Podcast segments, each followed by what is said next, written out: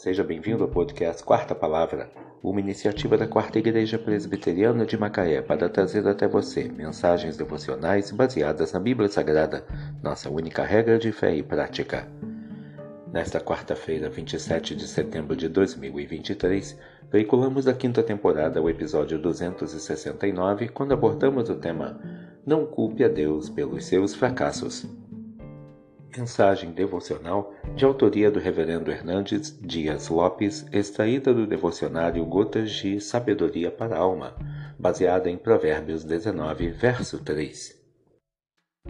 A estultícia do homem perverte seu caminho, mas é contra o Senhor que o seu coração se ira. Deus não é parceiro de suas loucuras. O que o homem semear, isso ele ceifará. Você bebe de sua própria fonte. Você come os frutos de sua própria semeadura. Você se abastece de si. O tolo faz suas loucuras e depois se ira contra Deus. Desanda a boca para falar impropérios e depois quer ouvir palavras doces.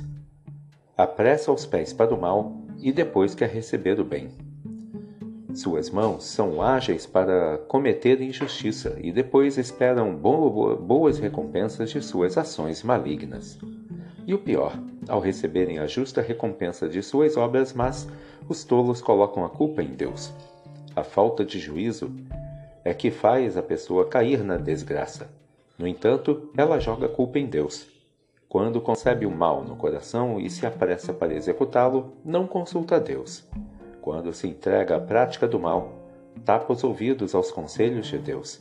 Mas na hora de receber o justo castigo de seus atos insensatos, a pessoa se sente injustiçada e atribui a culpa ao Senhor. Essa atitude é a mais consumada tolice. É querer inverter uma ordem imutável. Colhemos o que plantamos.